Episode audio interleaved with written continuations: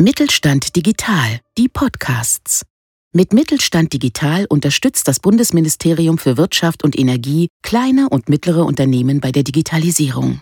Ob Plattformen, neue Geschäftsmodelle, KI oder digitales Bezahlen, wir machen Digitalisierung begreifbar. Herzlich willkommen zur neuen Folge von DigiNews auf die Ohren, dem Podcast vom Kompetenzzentrum E-Standards.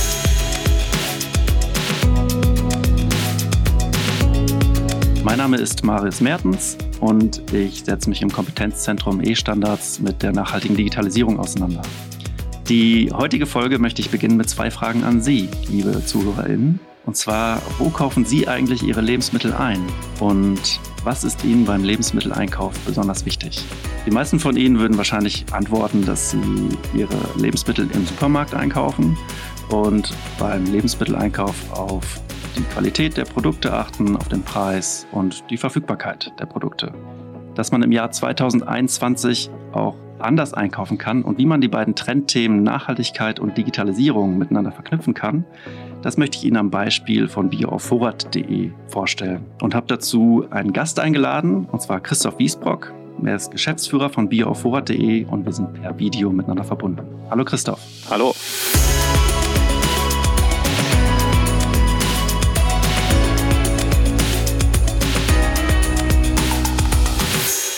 Bioaufvorrat.de ist ein Online-Shop, der typische Supermarktartikel anbietet und das deutschlandweit und auch Österreich. Das bedeutet, man kann dort haltbare Lebensmittel bestellen, Drogerieartikel, Kosmetik, Babyprodukte, Dinge für den Haushaltsbedarf. In der Summe kommen da stattliche 13.000 Artikel zusammen. Gemeinsamer Nenner all dieser Artikel ist die Bioqualität. Seit Anfang des Jahres haben wir vom Kompetenzzentrum E-Standards auch ein Praxisprojekt gemeinsam mit bioaufvorrat.de, das noch gerade weiterläuft. Dazu möchte ich später auch noch berichten. Aber zunächst zu dir, Christoph. Schön, dass du da bist. Herzlich willkommen. Danke. Erzähl mal, wer seid ihr und wie kam es zur Gründung von bioaufvorrat.de? Ich denke mal, wie das so oft so ist, war das erstmal eine fixe Idee, die ähm, zusammen mit der Familie sozusagen am Küchentisch entstanden ist. Vielleicht zum Hintergrund muss man wissen, ähm, meine Familie betreibt einen Biohof mit Hofladen und äh, Lieferservice hier in der Region Ostwestfalen. Und irgendwann äh, ist dann das Thema aufgekommen, dass wir gedacht haben, eigentlich müsste man doch diese vielen tollen Produkte, die wir haben, mehr Menschen anbieten können als nur in der Region, sondern vielleicht auch sogar deutschlandweit. Und da liegt die Idee eines Onlinehandels natürlich nah. Das war aber dann halt erstmal die Idee und bis es dann wirklich losging, sind dann aber auch wirklich noch einige Jahre sogar vergangen. Wann ging das so los? Wann war so die erste Idee und wann habt ihr euer erstes Paket verschickt? Äh, wann genau die erste Idee entstanden ist, kann ich gar nicht genau sagen. Also die ersten Pakete haben wir verschickt, glaube ich, Mitte 2018.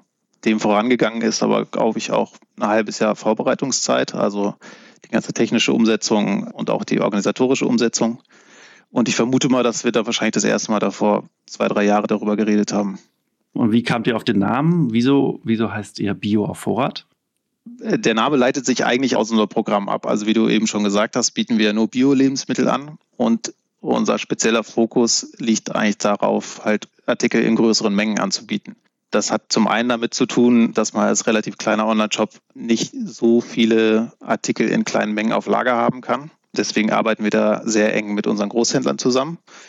Und zum anderen äh, denken wir auch, es ist deutlich nachhaltiger, natürlich große Mengen von Artikeln zu verschicken, als wenn wirklich jeder jede Woche seinen Wochenbedarf online bestellt und dann entsprechend jede Woche ein Paket zugeschickt bekommt. Ja, das kenne ich von mir auch. Also ich kaufe jetzt nicht so äh, häufig online ein, aber wenn, dann kommt ja auch immer schon ordentlich was an Verpackung dazu. Was ja auch nicht so schön ist. Also ich bringe nicht so gerne den Müll raus. Richtig. Stehe ich sicherlich auch nicht alleine da. Was waren so die ersten Schritte, die gegangen seid? Wie ich eben schon gesagt habe, war das halt erstmal so eine, so eine Küchentischidee und gleichzeitig ähm, haben wir einen sehr engen Kontakt zu unseren Großhändlern, die uns sehr regelmäßig beliefern können. Da haben wir gesagt, warum sollen wir nicht das Sortiment, was unsere Großhändler uns halt anbieten, einfach weiter anbieten an unsere Kunden und das dann halt online vertreiben. Tatsächlich gab es auch schon in diesem ersten Küchentischgespräch auch schon die Idee für den Namen. Und dann ist aber diese Idee erstmal im allgemeinen Alltagsstress eigentlich erstmal wieder so ein bisschen versandet. Und wirklich Fahrt aufgenommen hat das Ganze dann, als ein Bekannter von meinem Bruder, Christopher, von der Idee Wind bekommen hat sozusagen und der gesagt hat, wow, finde ich super, da will ich dabei sein. Und das war dann eigentlich der Startschuss, dass wir dann auch gesagt haben, wir setzen uns hin, fangen an, den Online-Shop aufzusetzen, die Schnittstellen zu programmieren und uns genau zu überlegen, wie das Ganze dann eigentlich ablaufen kann. Und wo habt ihr das Wissen jetzt her? Also so ein Online-Shop aufbauen, das muss man ja auch irgendwie mal sich aufgeladen haben oder äh, wie, wie kam es dazu? Tatsächlich sind wir da selber mit relativ viel Naivität reingegangen und haben gesagt, ach komm, dann machen wir jetzt halt mal einen Online-Shop. Wir fangen einfach an und in drei Monaten kann es losgehen. Tatsächlich ist es dann natürlich ganz anders und äh, es hat dann bestimmt ein halbes Jahr gedauert, bis es dann wirklich richtig losgegangen ist. Und wir hatten den großen Vorteil, dass wir alle drei, die jetzt direkt an der Gründung beteiligt waren, das sind halt äh, der erwähnte Christopher von eben, mein Bruder Johann und ich, alle schon Erfahrung hatten im Online-Geschäft, haben alle schon mehr oder weniger erfolgreiche Online-Projekte gehabt. Und speziell Christopher arbeitet für einen großen ostwestfälischen Küchengerätehersteller oder hatte er gearbeitet und war da entsprechend auch für den Online-Shop zuständig und äh, konnte da sehr viel Wissen mitbringen. Ja, da habt ihr einfach dieses Wissen quasi auf die ja, Produktwelt, die ihr da auch schon gut kennt, angewandt. Genau, richtig.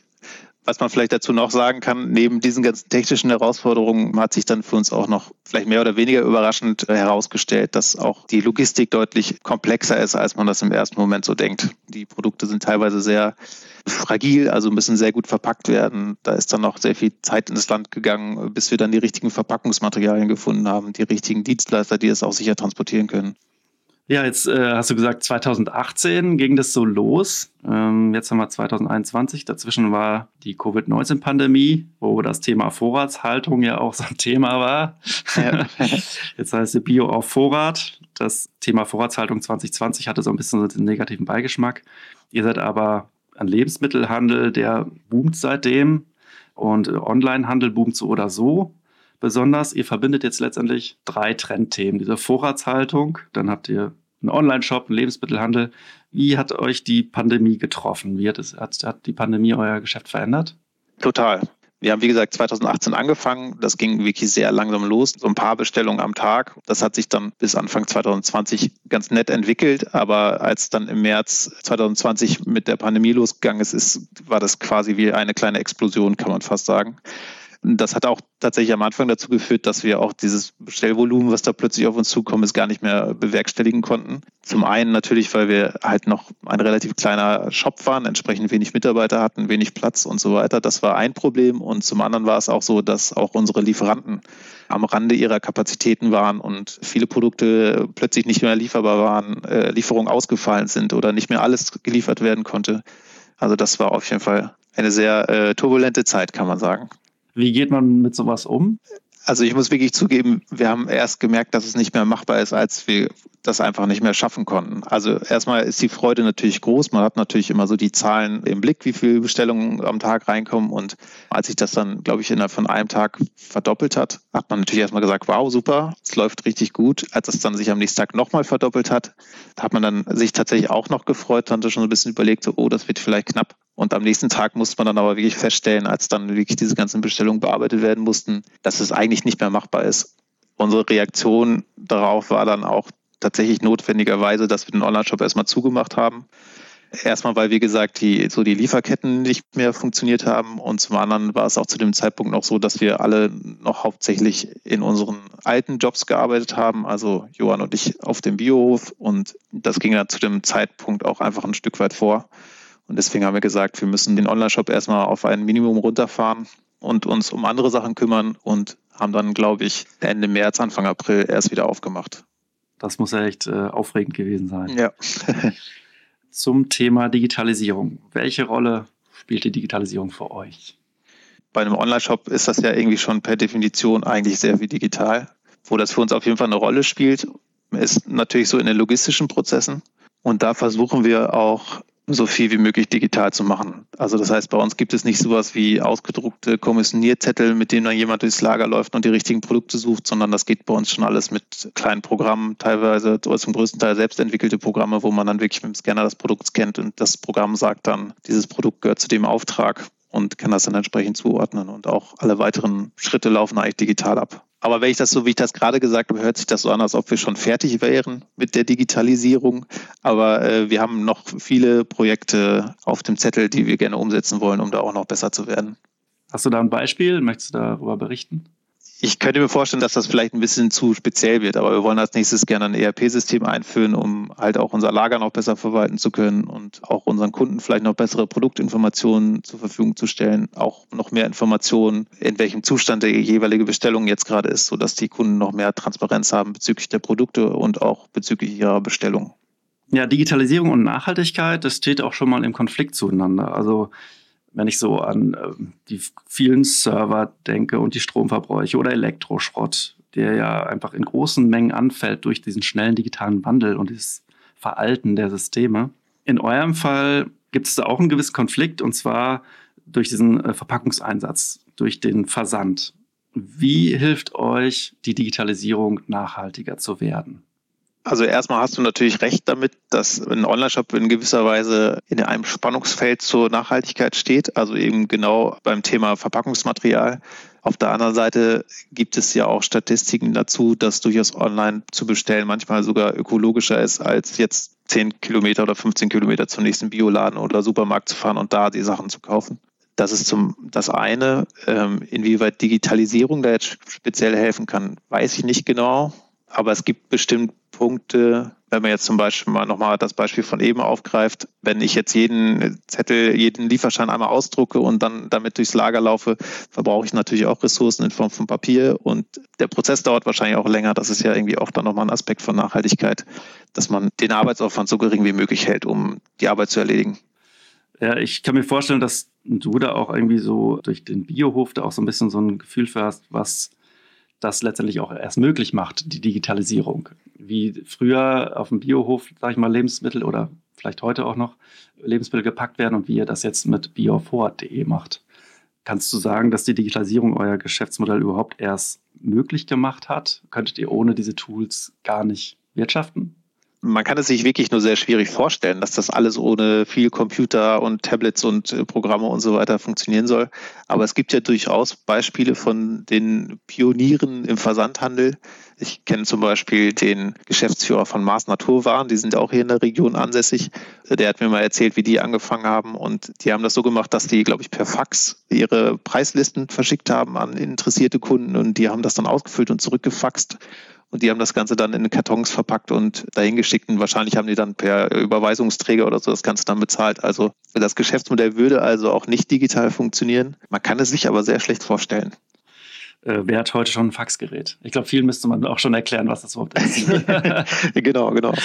Ja, sicherlich spielen Standards für euch auch eine Riesenrolle stelle ich mir vor. Ich meine, die sämtliche Kommunikation kann ja eigentlich bei euch nur über standardisierte Schnittstellen laufen, sonst geht es ja letztendlich gar nicht anders. Produktlabel sind sicherlich auch eine große Rolle.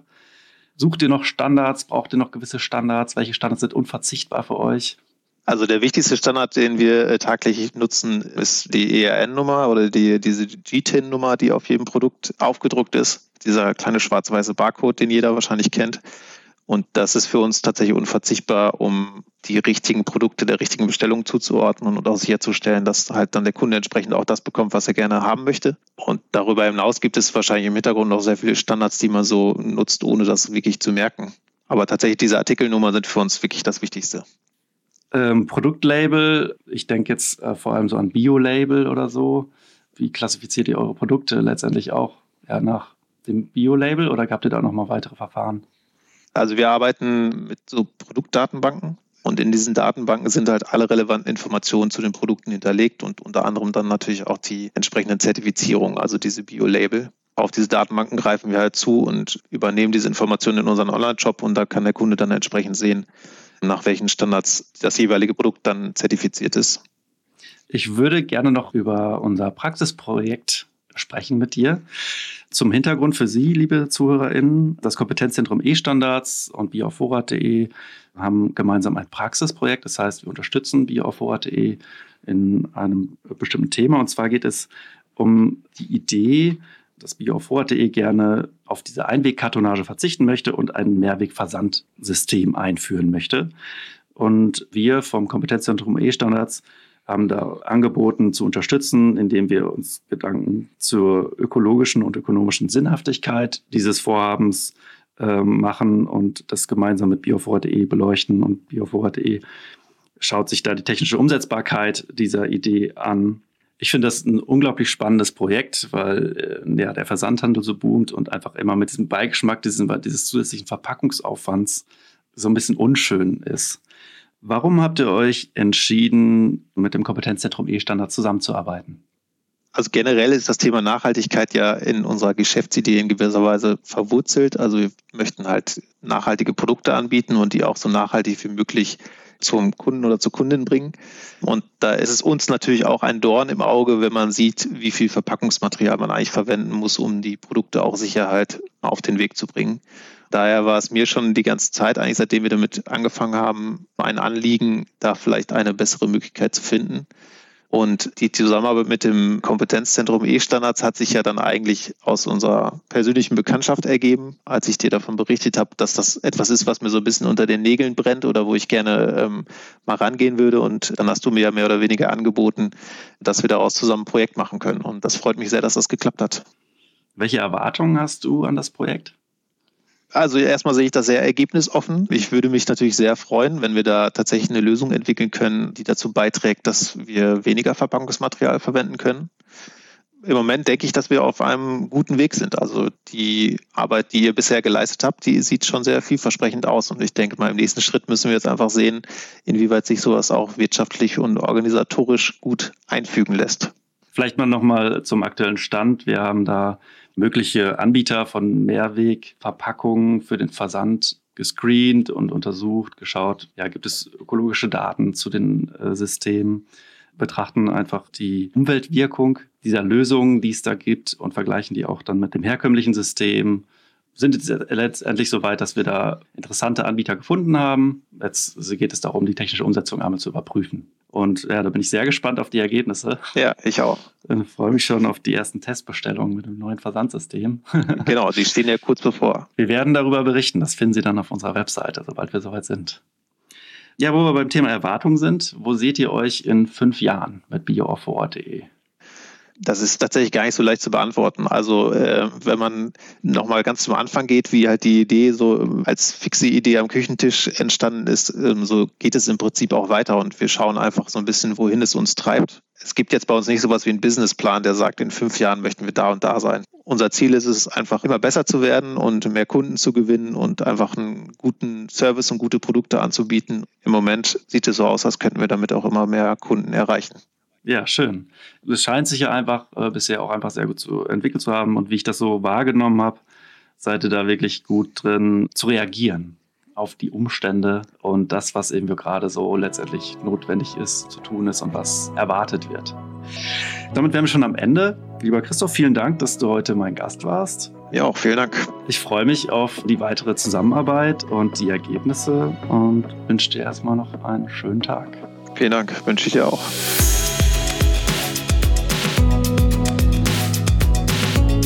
Liebe ZuhörerInnen. Schön, dass Sie heute dabei waren. Ich hoffe, dass es Ihnen gefallen hat. Und wenn Sie mögen, schauen Sie auf unserer Webseite vorbei www.estandards-mittelstand.de. Dort finden Sie ein vielseitiges Schulungs- und Veranstaltungsangebot und Informationen zu unseren Praxisprojekten und Best Practices und alles rund ums Thema E-Standards, Nachhaltigkeit und Digitalisierung. Ich möchte Ihnen noch einen Hinweis geben zu unserer ERP-Spezialseite, was ja auch gerade Thema war in unserem Gespräch. Die ERP-Spezialseite umfasst alle unsere Informationen zum Thema ERP, zur Einführung und Ablösung von ERP-Systemen und auch die Aufzeichnung unserer siebenwöchigen Online-Seminarreihe ERP trifft Praxis. Falls Sie Interesse haben, auch ein Umsetzungsprojekt mit uns durchzuführen, noch haben wir da Möglichkeiten.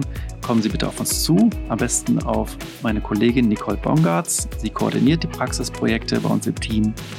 Ihre Kontaktdaten packe ich ebenfalls in die Podcast-Beschreibung. Damit verabschiede ich mich für heute. Mein Name ist Marius Mertens und ich wünsche Ihnen alles Gute.